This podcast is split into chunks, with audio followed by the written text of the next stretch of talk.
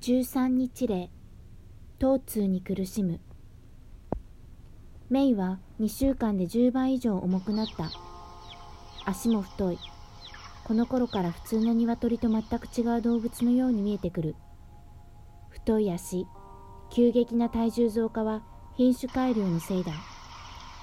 大きくなれないヒナもちらほらいるがそういうヒナは足が悪いことが多い。足の悪いヒナは食べることができずに苦しみさらには足の痛みにも苦しんでいる。関節が変形し膨張し時に骨折する。治療はされない。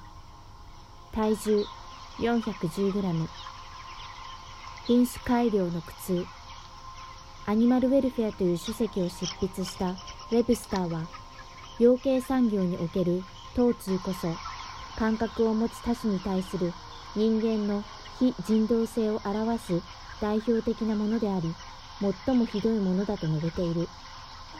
重量子の血統の鶏の場合土畜されるまでに足の虚弱化と運動障害の発生が25%になることからウェブスターはおよそ4分の1の肥満系ブロイラーと七面鳥は生涯の3分の1に慢性的疼痛にさらされていると述べている。動物愛護法に違反した行為。動物の愛護及び管理に関する法律で鶏は愛護動物にあたります。今日もメイたちは動物愛護法違反の虐待を受けている可能性があります。従業員は故意に虐待をしているのではなくオーナーがそのような環境を用意し行わせているということです。怪我をしたヒナを治療しない行為。第44条2項。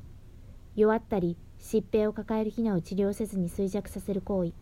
第44条2項非難を餓し衰弱死させる行為。第44条1項糞尿が堆積した場所で動物を飼育する行為。第44条2項